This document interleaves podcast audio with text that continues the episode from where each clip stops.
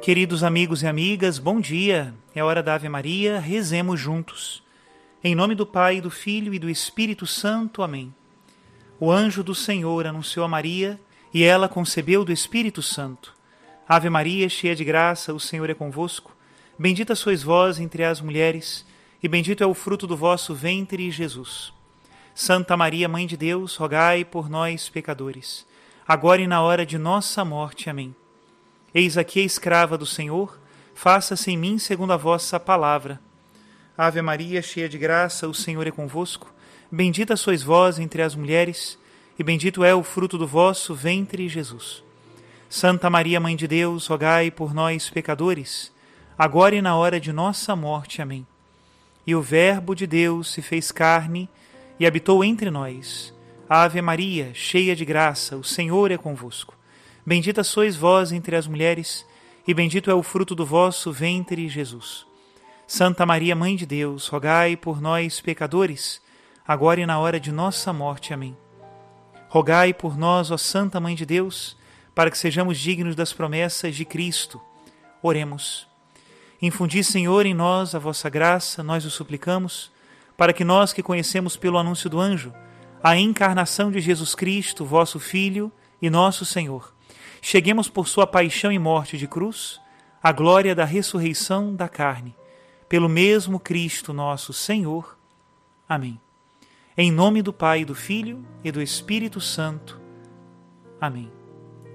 Queridos irmãos e irmãs, damos continuidade à narração dos milagres de Lourdes. Vamos para o terceiro capítulo deste livrinho, que se chama Mirabilia et Miracula Admirações e Milagres. Os primeiros sete milagres reconhecidos em 18 de janeiro de 1862. O que? De novo? Assim exclamou Crocini, que na manhã de 27 de junho de 1860 encontrou à sua porta um médico e outro homem que não conhecia. Era um colega do médico. Não sabia se devia rir ou suspirar descontente. Jamais vira tantos médicos em sua casa, não até após seu filho ter sido curado. Crocini costumava achar as visitas domiciliares dos médicos inúteis. Justin, um frágil neném de dois anos, estava morrendo de tuberculose. Doente desde o nascimento, não aprendera nem a caminhar. Um médico o examinara, desenganara a mãe. O diagnóstico se repetia a cada vez que olhava nos olhos de um médico. O destino do seu filho era a morte prematura. Antecipando-se aos sentimentos da mulher, o doutor pedia perdão com um sorriso. Sim, mais uma vez. Vão separar Justin de seus brinquedos para uma nova rodada de exames. Ao meu lado está Dr. Henri Varget, professor da Universidade de Montpellier. Ele também inspeciona a água. Ouvindo essas titulações pomposas, Crocini respeitosamente fez um meneio de cabeça e pediu perdão por ter aberto a porta com aquela interjeição mas era tarde para retirá-la. De qualquer jeito, o professor sorriu e também pedia perdão por aparecer assim. Disse que seria rápido. A visita era séria. Dom Laurence havia o encarregado de examinar todos os casos de curas misteriosas atribuídas à água de Massabielle. Justin era mais uma dessas novas curas milagrosas. Na primeira semana de julho de 1858, seu estado era crítico sua mãe, lutando contra o desespero, decidira tomar uma atitude. Muito se falava da nova água de Lourdes. Tomando nos braços um menino quase morto, Crocine foi à gruta. Ignorando as autoridades policiais, ela caminhou direto para a pia que havia sido posta para coletar a água da fonte. Ante os olhos das testemunhas perplexas, Crocine mergulhou o menino na água fria. Nenhuma das interjeições, gritos de espanto e xingamentos dos populares foram capazes de detê-la. Crocini manteve o bebê na água por muito, muito tempo. Quando retirou, ele ainda respirava. Só isso já era em si mesmo um milagre. Mas o verdadeiro mistério estava por vir. Quando chegaram em casa, Justin finalmente acordou para a vida. Recuperou as forças, o rosto corou-se e ele começou a andar o professor Verger tinha examinado os documentos desse caso antes de vir. Só precisava ver a criança com os próprios olhos. Viu um menino rosado e esperto, forte como qualquer criança, cheia de saúde. Saindo da casa, o professor dirigiu-se para a casa de outro cidadão, Louis. Novamente, outro grito de espanto, mas precisava fazer mais uma investigação. Pedreiro velho. Louis havia levado um caco de pedra no olho direito em 1839. Com a velhice, sua vista piorou e 19 anos depois do incidente, em 1858, havia tornado-se para todos os fins cego de um olho. No início de março, quando Bernadette cavou a terra da gruta a pedido da Dama de Branco, trouxeram-lhe um tanto dessa água misteriosa. Lavou os olhos com ela e recuperou a vista completamente. Cheio de alegria, foi ao consultório, zunindo com o vento pela sala de espera e entrando num rompante na sala de atendimento. Anunciou o milagre. Milagre? Aos olhos da igreja não se fala que algo é um milagre de jeito tão impulsivo. Quando lhe falaram que havia muitos casos iguais a esse, Dom Laurêncio adotou uma política de cautela. Montou um comitê de investigação e exigiu que cada caso fosse apreciado sob os mais rigorosos escrutínios médicos. Ao final das investigações, doze dessas curas poderiam ser atribuídas a causas sobrenaturais. Poderiam era a palavra-chave, e a investigação continuou. Em março de 1860, Dom Laurence confiou o caso ao renomado professor Verger, e por isso o acadêmico estava agora em Lourdes, onde iria fazer o tira-teima das pesquisas dos seus colegas. De volta, Verger pôs-se a examinar os milagres novamente. Entre os casos mantidos pelo comitê, examinou uma porção, adicionou um novo, pesou as evidências e tirou suas conclusões. Teve a cautela de deixar algum tempo correr desde a data da cura dos pacientes até então acometidos de doença. Uma cura milagrosa não é para ser definitiva? Daí então enviou seu parecer para a Diocese de Tarbes. Jamais um bispo escutara um parecer médico com tanto cuidado.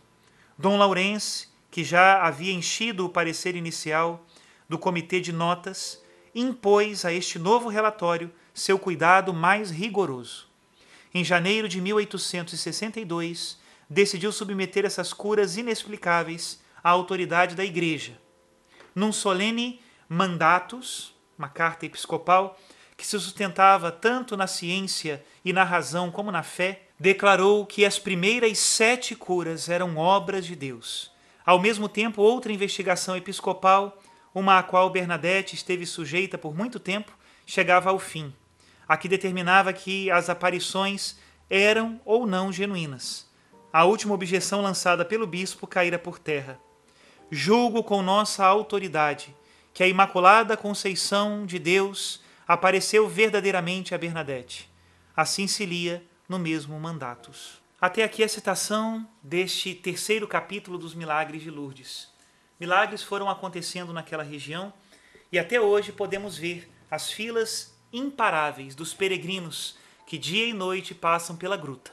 Deixo aqui, mais uma vez, nos comentários desta hora da Ave Maria, o link para aqueles que quiserem ver ao vivo a Gruta de Lourdes. Que Deus abençoe a todos. Em nome do Pai, do Filho e do Espírito Santo. Amém.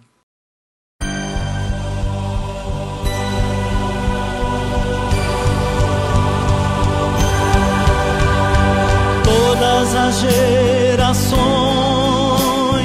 vão proclamar-te santa. Por isso, Maria, nossa geração te ama e também te canta. Por isso, Maria, nossa geração te ama e também te canta. Tu és santa, ó Mãe do Rosário És bendita entre todas, Maria. Te louvamos em teu santuário. És a causa da nossa alegria. Do perpétuo socorro, bendita. Mãe das graças, Mãe terna e amável. Tu consolas a alma aflita. Mãe rainha, mãe admirável todas as gerações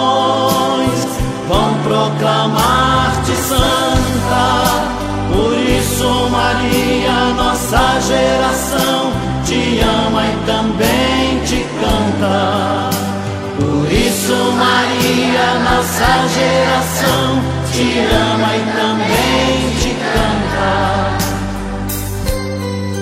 Mãe de Lourdes e de Guadalupe, em Salete és bendita também.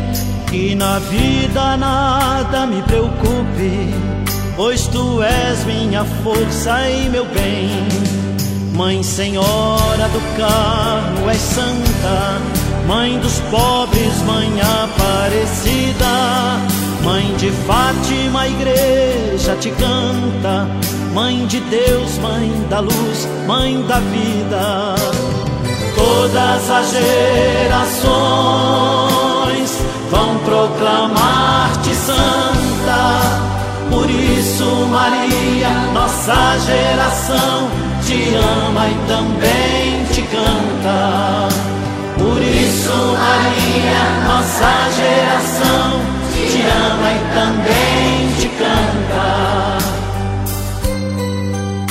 És feliz mesmo sendo das dores, mãe da igreja, ó oh mãe da saúde, rosa mística, flor entre as flores teu poder junto a Deus nos ajude.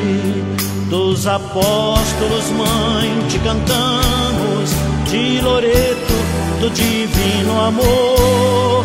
Como Deus e com Deus te louvamos, pois foi dele o primeiro louvor. Todas as gerações vão proclamar-te santa nossa geração te ama e também te canta. Por isso, Maria, nossa geração te ama e também te canta. Ó oh, bendita Rainha da Paz, nosso povo que a Deus só adora seu amor e carinho te traz ao chamar-te de Nossa Senhora. Te chamamos bem-aventurada, medianeira também, Conceição. Com mil nomes, ó Mãe, te honramos, mas te amamos num só coração. Todas as gerações vão proclamar-te santa. Isso, Maria, nossa geração te ama e também te canta. Por isso, Maria, nossa geração te ama e também